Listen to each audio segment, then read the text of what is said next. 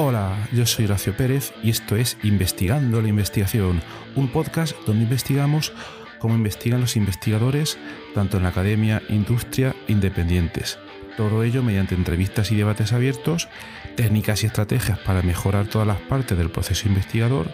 y no menos importante, opiniones abiertas que espero llamen tu curiosidad y te hagan también reflexionar.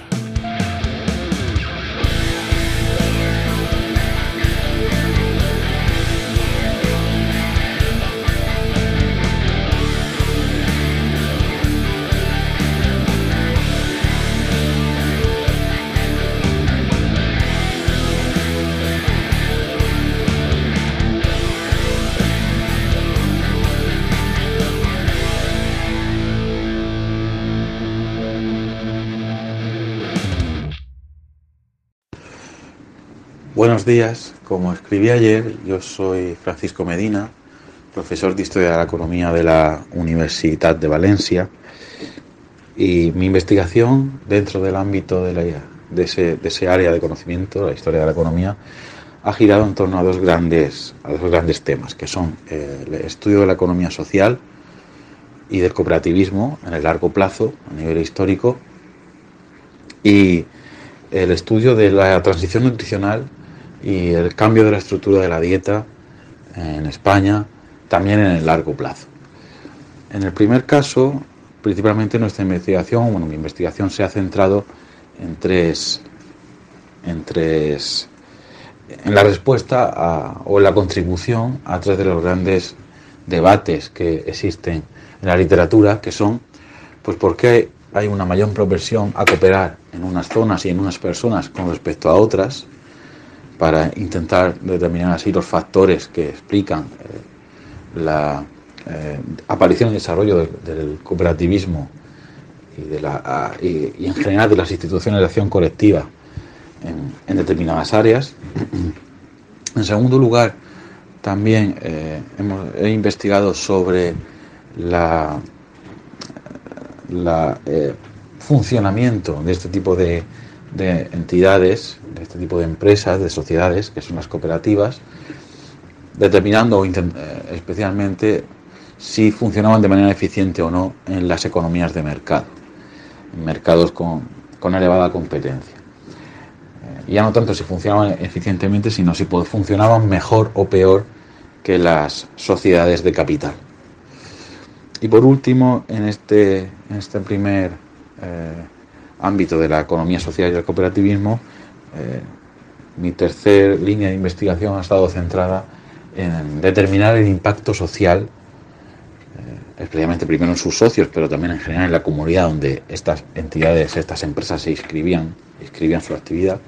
el impacto social que las cooperativas tuvieron a lo largo de la historia, especialmente durante los procesos de industrialización de,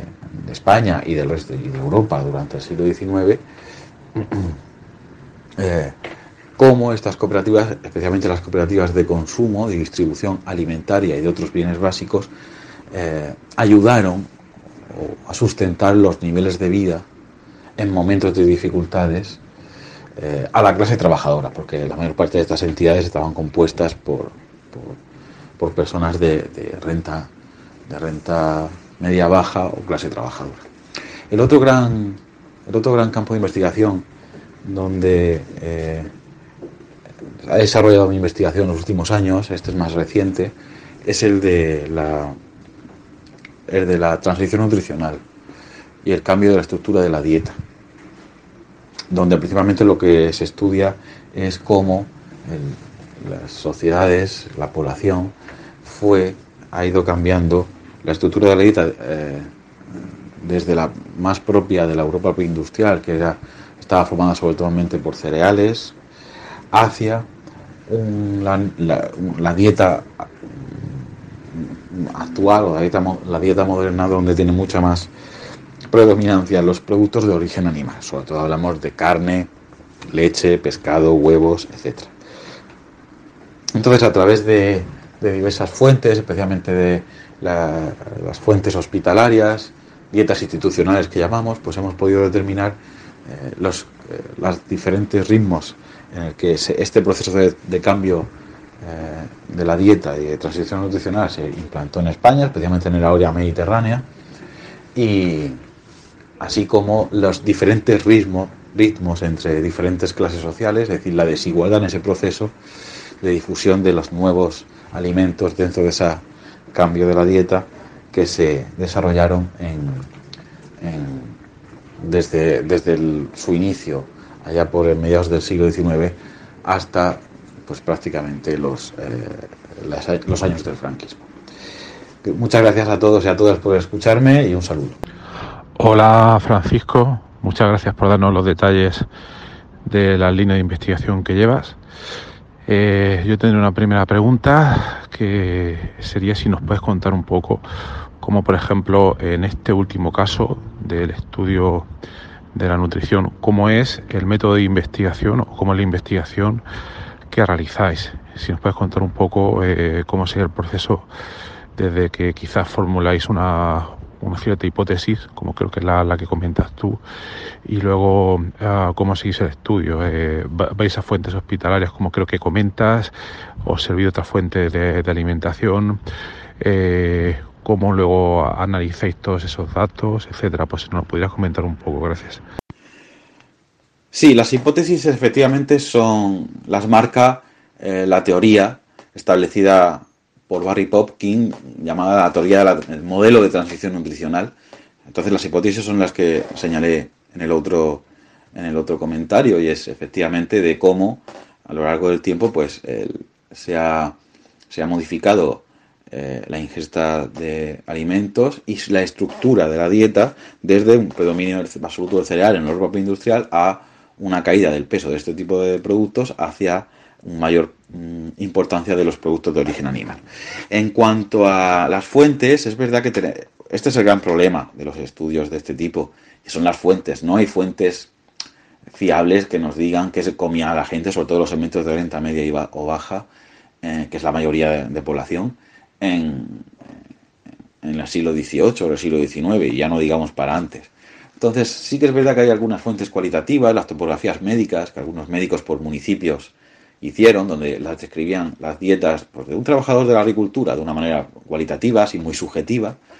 Hay algunas fuentes más. Y después están los cálculos que se hacen que se llaman de consumo aparente. Cálculos grandes, cálculos agregados a nivel país, eh,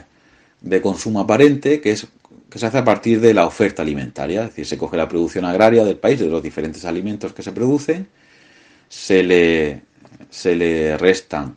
lo, que se exporta, las exportaciones, y se le suman las importaciones. También se le quita lo que, la parte que va para otras industrias o la parte que va para la alimentación para el ganado, lo que sea, lo, que se malgasta, bueno, y al final pues se, se obtiene así el consumo aparente de todos los alimentos y se obtienen dietas de consumo aparente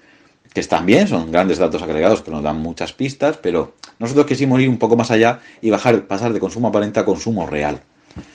No hay fuentes para el consumo real, pero sí que es verdad que están el tema de las dietas institucionales, prisiones, casas de beneficencia,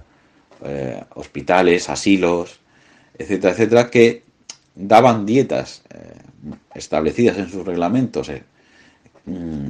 que seguramente se parecían bastante a cuáles eran las dietas de las poblaciones de renta media o baja. Seguramente comerían mejor, en los hospitales comerían mejor que en, sus casas, pero, pero se acercaría bastante, sobre todo porque la mayor parte de los pacientes eran, eran personas o pobres o, con recursos reducidos. La mayor parte. Después había una parte que no, pero la mayor parte. Entonces estas dietas eh, nos permiten un poco acercarnos eh, a lo que podría ser la dieta, la dieta media de la época y su evolución así como eh, también ver la evolución de los diferentes colectivos. Nosotros estudiamos especialmente el Hospital Provincial de Valencia, que es un gran hospital que nos, nos dio una excelente conservación de sus fuentes, y entonces ahí no solo pudimos ver la evolución de la dieta, sino también cómo cambió entre, a diferentes ritmos en diferentes colectivos sociales eh, que establecía el hospital, sobre todo porque había una serie de colectivos que si pagaban una pensión diaria se les alimentaba mejor en esa institución. Entonces nos da datos de la diferencia en función de la renta de la alimentación que pudiera haber en la sociedad.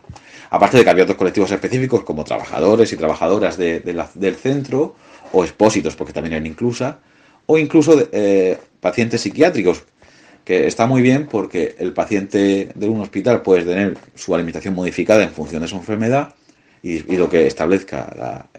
los médicos, pero eh, el paciente psiquiátrico, como no tiene una enfermedad física, normalmente comería normal, muy parecido a lo que podría comer la gente, la población fuera. La metodología es la siguiente, calculamos, obtenemos de las fuentes el total anual que el hospital ha adquirido en los mercados para la alimentación de sus, de sus pacientes y sus trabajadores, en lo que va a despensa, después de lo que sale de despensa hacia las diferentes secciones del hospital, y lo dividimos por el total de estancias, que es el total de, noches que el hospital eh, ha cubierto de personas, que, de pacientes que están en él y trabajadores. Es decir, se supone que una estancia implica que una persona ha estado comiendo ese día allí, desayuno, comida y cena. Y así se podemos calcular la dieta media, tanto de todo el hospital como también de los diferentes colectivos y ver las desigualdades que pudiera haber, las diferencias en alimentación. Una vez tenemos ya la dieta en cantidad, en,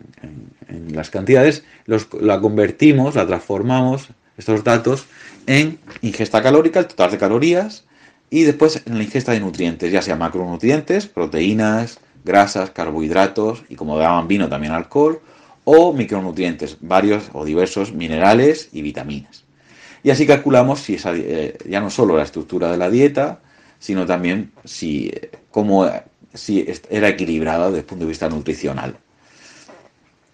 Eh, a esos cálculos normalmente le quitamos un porcentaje de alimentos que no se consumía,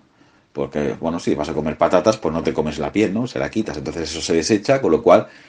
eso lo podemos calcular, se le puede eliminar del cálculo y después también se establecen algunos ajustes, eh, por ejemplo, en la ingesta de proteínas. Eh, que son, normalmente el cuerpo absorbe mejor las de origen animal y no tanto las vegetales o que vienen de los cereales o de las legumbres. Son lo que se llaman las proteínas de máximo valor biológico. Y todo eso lo convertimos a través de los datos que nos ofrece la base española de alimentación, de composición de alimentos, BEZCA. Entonces lo pasamos al balance nutricional y a partir de ahí establecemos eh, esa, esos datos, lo, lo establecemos o vemos si cumplen con las necesidades mínimas recomendadas establecidas por la ONU para, la alimentación de los diferentes colectivos. Eh, lo que hacemos nuevamente es sacar una media ponderada de las necesidades en función de esos datos, pues de cada grupo en función de su estructura edad y en función de su, del género. Y a partir de ahí establecemos si eran dietas equilibradas o no desde el punto de vista nutricional. Queda más claro, gracias por los detalles y preguntarte, al realizar este estudio, ¿obtuvisteis alguna conclusión que fuera, digamos, esperable? Y por otra parte, ¿alguna otra que no os esperaseis de ninguna manera? Sí, en cuanto a los resultados, eh, en general se ratificaron las hipótesis que establece el modelo de transición nutricional, pero siempre con las especificaciones que ya otros autores habían, habían destacado anteriormente, eh, las especificaciones del modelo mediterráneo. El modelo mediterráneo es, empieza más tarde que el del centro norte de Europa y además con unas características un tanto, un tanto diferenciadas, con menor importancia de los productos de origen animal y, y mayor presencia de, legumbres, aceite de oliva y otros productos más propios del, en el ámbito productivo de la zona de la que estamos, en la que estamos trabajando.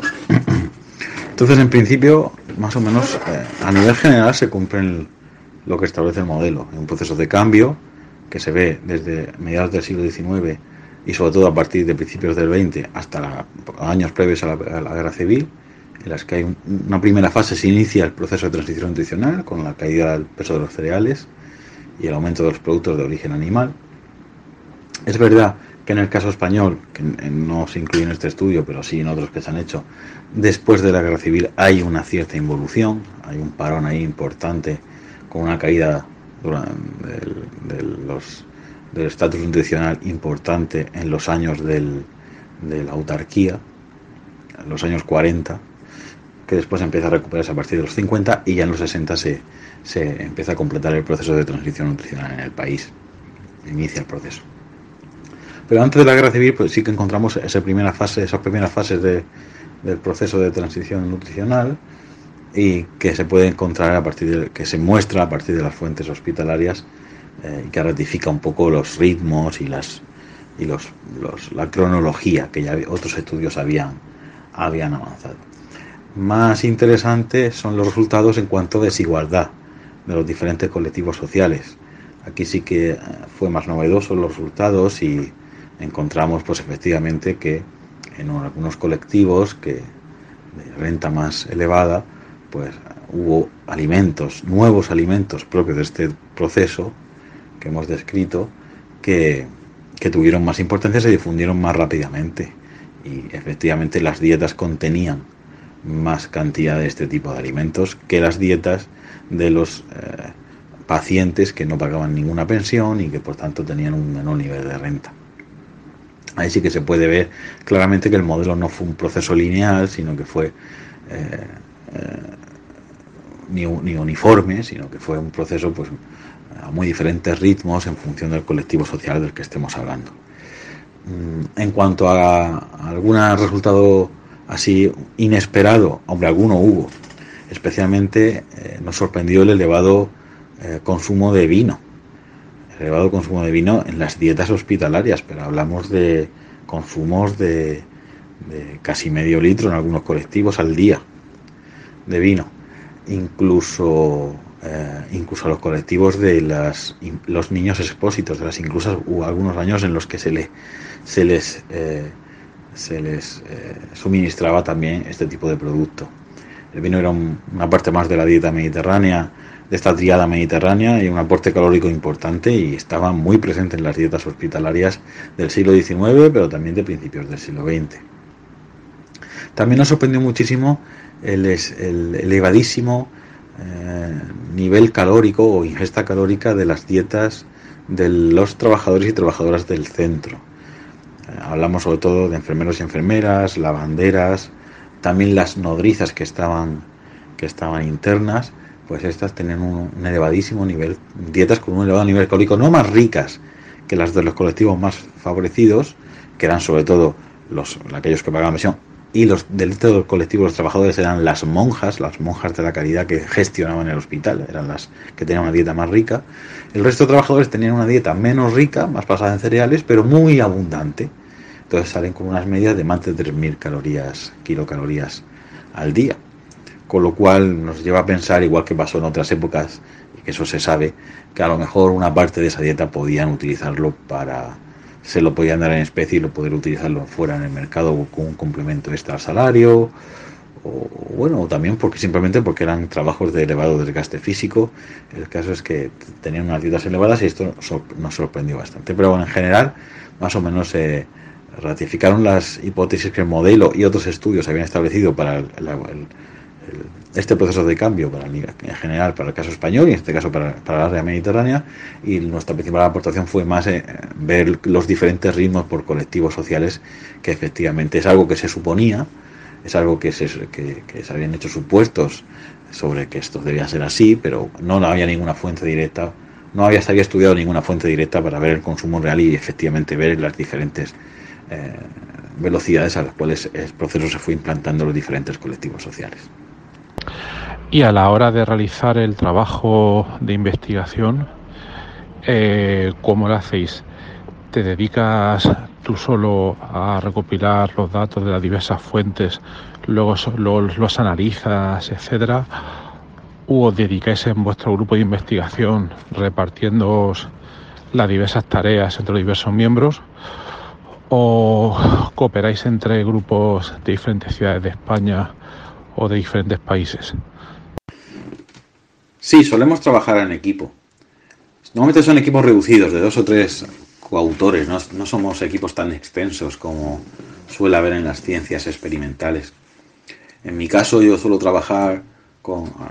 eh, especialmente con Salvador Calatayud, que es profesor de Historia Económica de, en mi universidad, la Universidad de Valencia, y después con otros eh, autores también de otras universidades españolas. Eso sí, este trabajo se enmarcó en el, en el proyecto de investigación del Ministerio de Ciencia, pasado y presente en España, los niveles de vida salud, alimentación y sostenibilidad en los siglos XIX y XX, coordinado en la Universidad Autónoma de Barcelona. Es lo que se llama el Grupo Prensas, que además se enmarca en una red de investigación que engloba a 13 proyectos de investigación en todo el país, que es la red NISALDES, Niveles de Vida, Salud, Nutrición y Desigualdad, en este caso coordinada en la Universidad de Murcia. Y, en ese, es el marco para obtener financiación y apoyo de todo tipo con el que solemos funcionar. Después, por supuesto, tenemos contacto eh, con investigadores eh, en el exterior, pero normalmente los que trabajamos solemos estar en este, dentro de, esta, de este proyecto, de esta red, eh, a, nivel, a nivel nacional. Y otra curiosidad, eh, ¿cómo es si nos pudiéramos referir a ella de manera porcentual? Eh, ¿O cómo crees que puede ser el porcentaje que se le dedica a, de la financiación de investigación en España, le hace el Plan Nacional o la Agencia Estatal de Investigación? ¿Cuál sería, si lo sabes, aproximadamente el porcentaje que se le dedica eh, a este tipo de investigaciones, encuadrándolo, por ejemplo, dentro de ciencias sociales. Eh, no sé estimar cómo pueden ser los números. Lo único que quizás puedo decir, porque me suenan estadísticas de hace, de hace unos cuantos años,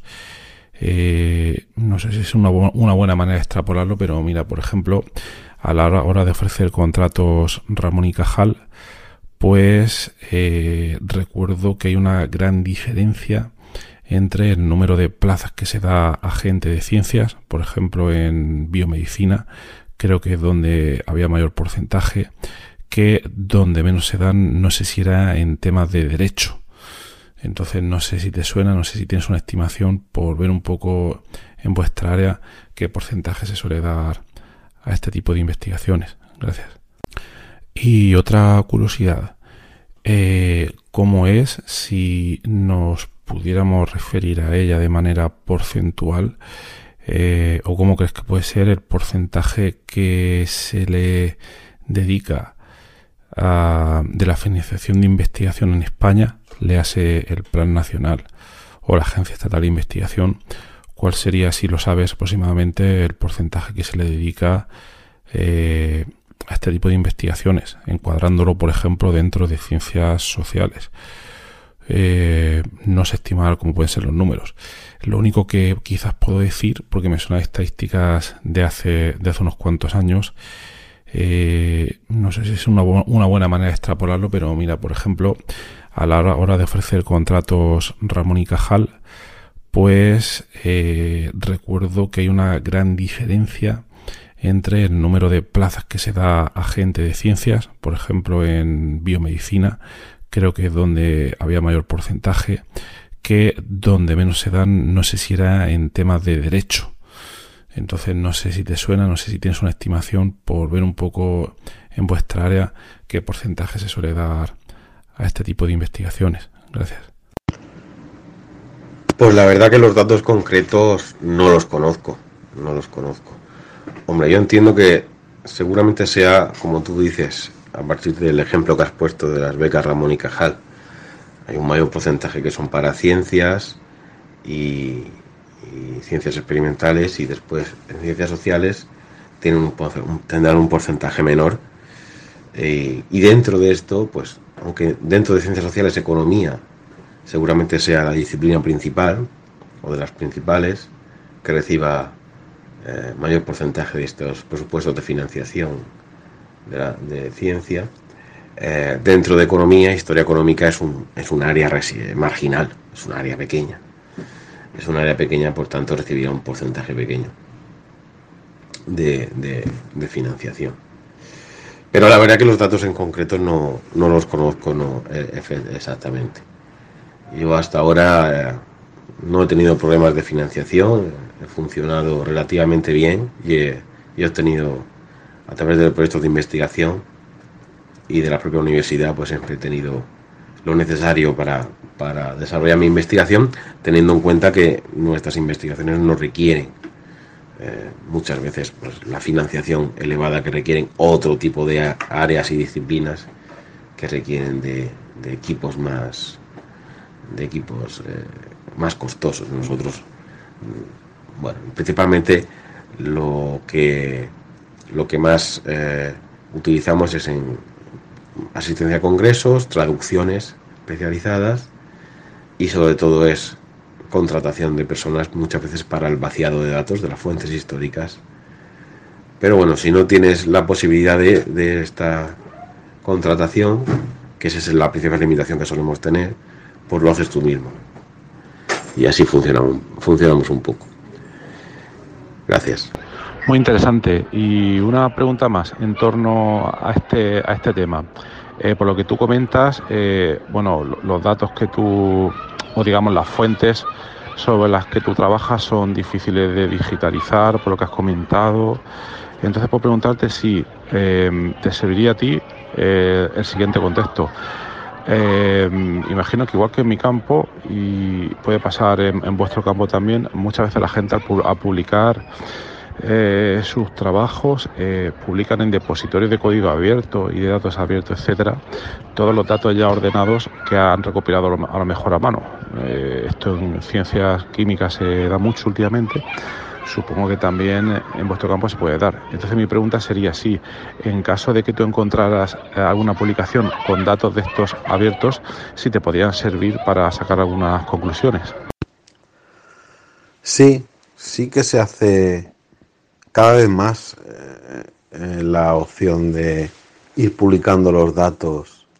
que se van trabajando en las diferentes investigaciones. Normalmente estos datos se publican en forma de anexos o de material eh, complementario en las publicaciones científicas que suelen estar disponibles solo online y, como un complemento al artículo, supongo que como funciona el resto de disciplinas. Y esto cada vez es más común. Antes no era tanto, pero ahora sí, ya se va haciendo muy común. Y después está la opción que también está, se está haciendo pues cada vez más con mayor eh, con mayor difusión es la de la de crear webs en el que se, ponen los datos a disposición de cualquier persona, eh, los bases de datos a disposición del público en general. En este caso yo tengo mi opinión particular, es un poco más reticente, eh, a no ser que lo hayas explotado ya, esos datos los hayas explotado ya ampliamente en tu, en tu trabajo, claro, porque esto no es como un economista y otros tantos eh, disciplinas donde te puedes descargar las bases de datos de instituciones oficiales o sino que en este caso eh, a lo mejor te tienes que ir tú a un archivo y tirarte meses digital, o sea, trabajando las fuentes y, tratando los datos estadísticamente y construyendo tus propios datos. Entonces, tan alegremente ponerlos a la disposición de todo el mundo, a, mí a veces me resulta, hay gente que lo hace, pero a mí a veces me resulta un poco, un poco conflictivo. Pero sí que es verdad que si una base de datos que te has construido durante 10 meses o incluso años a veces, eh, la aprovechas bien, has sacado diversas publicaciones y ya consideras que no puedes eh, aprovecharla más y, que ya lo mejor sería que todo el público pudiera, pudiera utilizar esos datos, pues entonces sí que me parece bien, claro, y es muy común, se está haciendo cada vez más común hacer esto. Después de años de trabajo, pues una vez ya se han eh, utilizado ampliamente, pues se crea una web o se crea un blog o, o en, en, páginas web de, de instituciones o, o lo que sea, pues se publican esos datos a nivel histórico. Las hay de distinto tipo ya, tanto a nivel español como sobre todo a nivel internacional que están, están más desarrolladas que aquí. Hay veces que es un blog de simplemente de un investigador que, que las, las publica los, los, datos que ha ido trabajando y otras veces, bueno, hay distintos, distintas vías para hacerlo. Y sí, claro, a muchas veces son muy útiles, claro que sí. Porque si tú a lo mejor estás trabajando con unos datos y quieres hacer algún ejercicio cuantitativo y necesitas otro tipo de datos o, de variables que para poder utilizar, pues disponer de ellas libremente obviamente es muy útil. Eh, con lo cual, eh, con lo cual hace que la ciencia sea más abierta. Yo, si yo en el fondo estoy de acuerdo, lo único que eso que en nuestro campo, en, las disciplinas eh, de historia de la economía y bueno, supongo que historia en general, pero bueno, yo hablo por mi área, que es historia de la economía, pues claro, una cosa que te puede llevar meses o años de mucho trabajo, eh, es difícil después tan fácilmente poner a disposición de todo el mundo porque, porque claro, es muy trabajoso, es muy trabajoso y, obviamente las investigadores quieren, investigadoras quieren aprovecharlo ellos antes. Gracias por la opinión. Eh, tengo otra pregunta, curiosidad, a ver cómo la planteo. Bien, lo que comentas, eh, claro, en la historia de la economía, pues estudia la economía en el pasado, ¿no? Pero el pasado puede ser hace muchísimo tiempo, menos tiempo, o puede ser en una escala de tiempo más cercana. Entonces, por preguntarme también si en la historia de la economía también se plantea a veces, no sé si se hace, el intentar, en base a estudios previos que haya hecho la propia historia de la economía, intentar predecir en un campo, en un área, en un sector muy determinado y estrecho, intentar predecir eh, una tendencia de lo que va a pasar. No sé si eso se estila en vuestro campo. Sí, bueno, ese tipo de predicciones eh, o de ejercicios para intentar establecer eh, posibles escenarios en el futuro no, no es algo muy común en el campo de la historia de la economía. Mm, no porque normalmente nosotros, al ser historiadores, pues solemos siempre mirar hacia el pasado. Es verdad que unos hay historiadores de la economía eh, de, todas las épocas a nivel histórico, ¿no?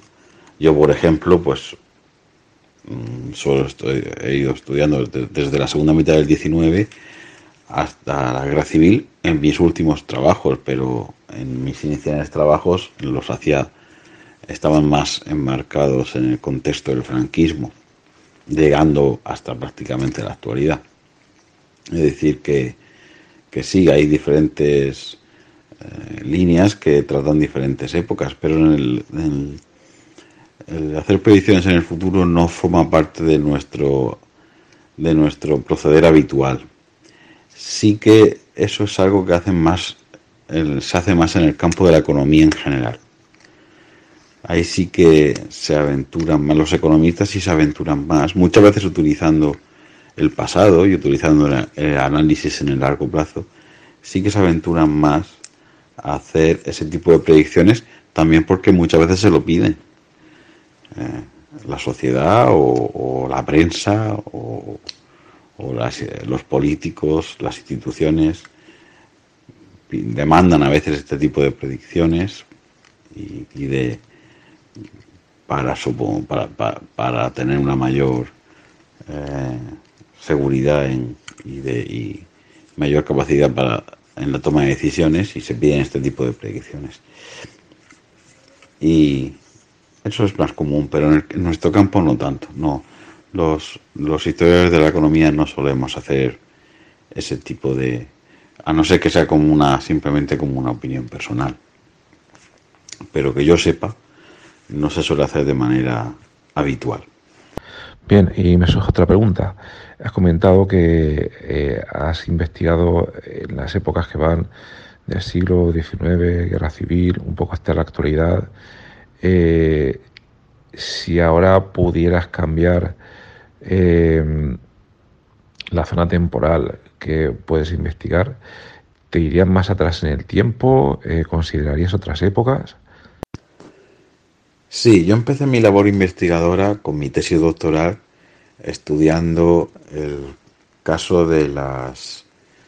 bodegas cooperativas en España en la segunda mitad del siglo XX, es decir, especialmente durante el franquismo, aunque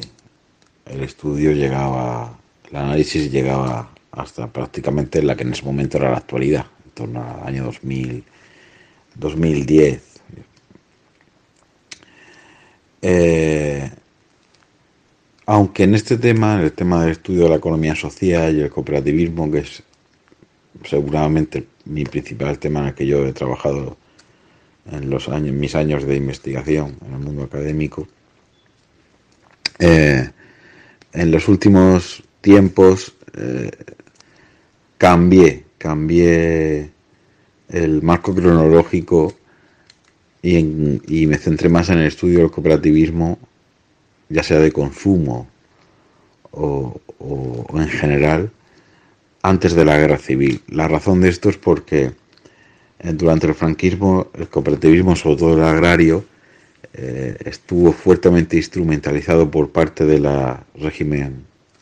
dictatorial, por la dictadura, para buscar unos objetivos unos objetivos propios. Entonces se convirtió en una herramienta fuertemente eh, fuertemente controlada por el Estado y, eso hizo que perdieran, en buena parte pues, se perdiera la esencia de este tipo de sociedades. Con lo cual, en los últimos años estoy más interesado por mm, décadas previas, desde su surgimiento, allá en la segunda mitad del siglo XIX, hasta la guerra civil, en la que se desarrolla un movimiento cooperativo mucho más eh, puro en, sus principios y más, más similar a lo que había pasado en otros países, sin tanta presencia del Estado en su desarrollo. En la otra línea de investigación, que es el tema de, que es sobre todo lo que he estado hablando hasta ahora, según las preguntas que se me han realizado, que es el tema del cambio en la, alimentación, en la estructura de la dieta de la población en España. Igualmente, la cronología que he utilizado hasta ahora, que en la que he trabajado es muy similar, desde mediados del siglo XIX hasta la guerra civil. Y aquí voy a hacer el paso en la dirección contraria. Hasta ahora he trabajado esta y quiero ahora en, los siguientes eh, trabajos que realice, quiero entrar, pasar un poco la guerra civil y entrar en la época del franquismo, que es cuando realmente se produce definitivamente el proceso de transición nutricional, porque antes de la guerra civil se inician los primeros fases, los primeros pasos de este proceso, pero no se completa definitivamente hasta después de la, bueno, prácticamente hasta los años eh, eh, final de la dictadura, del franquismo. Eh, se ha de tener en cuenta que en el caso de España, pues la guerra civil y los años de la autarquía, en los años 40, supuso un paro muy importante y un mm, deterioro de la, de la dieta de los españoles con aparición de desequilibrios importantes desde el punto de vista nutricional en ese contexto. Y ahí un poco pues giraré en torno a, a, una cronología más, más reciente. Fuera de esto, mm, yo soy historiador contemporaneista de formación y eh, no tengo intención de salirme de los siglos XIX, XX y hasta la actualidad como mi, ámbito eh, desde el punto de vista cronológico para eh, en el caso de mis investigaciones. Mm, hombre, si alguna vez surgiera algún tema interesante o alguna fuente hasta ahora no explotada que, supusiera eh, otros marcos cronológicos, por supuesto estaría abierto a ello. Pero en principio nos solemos mover eh, siempre en los, en los marcos cronológicos en la que no, hemos desarrollado nuestra investigación y en la que estamos especializados. Eh, es verdad que en el caso de la, de la del tema de la alimentación, pues hay fuentes que, pues, se podría, podrían tirar hacia atrás, hacia la edad moderna, el siglo XVIII, incluso antes. Eh, por ejemplo, las fuentes del hospital y otras instituciones. Son mucho más trabajosas y, no sé, creo que hay gente que está más especializada en ello, lo hará mejor y ya quizás se lo dejaré para que esa gente pues lo trabaje, lo trabaje en ellos, lo sigan haciendo ellos y, si, y en el futuro pues hagan nuevas investigaciones en ese sentido. Yo creo que, que no sé que sea una cosa muy clara que me parecería muy interesante, en principio me quedo en el, en el marco de la historia contemporánea. Otra pregunta, eh, al escuchar esto, eh, ¿cómo ha evolucionado tu enfoque de investigación a lo largo de los años y cómo influyó esto en tus estudios sobre el cooperativismo y la transición nutricional en España? Eh, es decir, ¿hay algún cambio o avance en la metodología de investigación histórica que haya impactado significativamente en tu trabajo? Sí, a ver, eh, historia económica es una disciplina que está a caballo entre dos mm, grandes disciplinas como son la economía y la historia. Entonces es una, es un área donde suelen confluir eh, visiones y metodologías que vienen de los dos lados. Tradicionalmente los historiadores económicos venían más desde el punto de la historia, entonces aplicaban más la metodología propia de esta, con, el estudio de las fuentes y eh, herramientas de carácter más cualitativo y estadística también, pero sobre todo estadística de carácter más descriptiva. Y esos son los historiadores económicos más tradicionales, en la que mm, ámbito en el que yo tradicionalmente me he movido en mi carrera. Yo vengo de historia y hasta ahora yo eh, he utilizado principalmente ese tipo de metodología. Sí que es verdad que como también últimamente en las últimas décadas, eh, buena, una buena parte del, de los historiadores económicos no han venido de la historia, sino que se han incorporado desde el mundo de la economía. Y estos han sido mucho más eh, sensibles al uso de herramientas estadísticas más sofisticadas. Es lo que llamamos los cliometras, la cliometría, que ya desde, desde los años 70 pues tiene, tiene, ha tenido adquiriendo mucha importancia y seguramente hoy sea la corriente predominante en el mundo de la historia económica. Entonces yo, eh, manteniendo mi carácter de historiador económico desde el punto de vista tradicional, es verdad que en los últimos años pues también he intentado utilizar unas herramientas en las que es verdad que nos permiten ver cosas que de manera utilizando la eh, metodología tradicional pues a lo mejor no veíamos y efectivamente eh, tanto en el ámbito del estudio de la economía social como en el estudio de la transición nutricional pues eh, estas herramientas estadísticas pues son útiles y entonces yo también en los últimos ha sido algo más más bien reciente pero en el último en las últimas publicaciones pues ya me estoy abriendo eh, o estoy abriendo mis eh, mi metodología a este tipo de herramientas que a veces pues eso son son muy ayudan a, determinar eh, los las respuestas a preguntas previamente planteadas, que, que, son al final lo que hacemos en ciencia, ¿no? responder preguntas eh, eh, y intentar avanzar en el conocimiento de cada uno de nuestros campos. Eh, y efectivamente, pues, en el ámbito de la economía social, por ejemplo, apliqué este tipo de ejercicios cuantitativos más sofisticados en para determinar los factores determinantes que explican por qué hay unos municipios o unas zonas que más propensas, en donde la poblaciones más propensas a cooperar y a formar cooperativas que otras. Y, en el ámbito de la transición nutricional también estamos en proceso de, por ejemplo, intentar determinar los factores que determinan ese proceso de cambio de transición nutricional, eh, intentar explicarlo por ese tipo de, ejercicios cuantitativos. Por ejemplo, pues qué importancia pues tiene la renta, el crecimiento de la renta, pero no solo la renta, también otros factores como pueden ser los cambios en la oferta, eh, alimentaria, como pueden ser la incidencia de las instituciones, como pueden ser los cambios culturales, eh, etcétera, etcétera, etcétera. Es decir, intentar determinar qué factores pudieron intervenir para explicar eh, el cambio en la estructura de la dieta, factores determinantes. Eh, y esto, los ejercicios cuantitativos eh, no, son de ayuda, son de ayuda, son de mucha ayuda. Y un poco esos son los cambios que en los últimos años mi, investigación está, está experimentando. Gracias. y, otra pregunta, espero que se entienda bien. Ahora mismo estás tratando de trasladar todo lo que has aprendido de toda esta metodología de investigación a otras personas? Es decir, ¿está dirigiendo, por ejemplo, alguna tesis o algunos trabajos de alumnos donde les transmites estas metodologías? Sí, en la actualidad estoy dirigiendo dos tesis doctorales. Una primera en codirección con mi compañero de la Universidad de Valencia, Salvador Calatayud,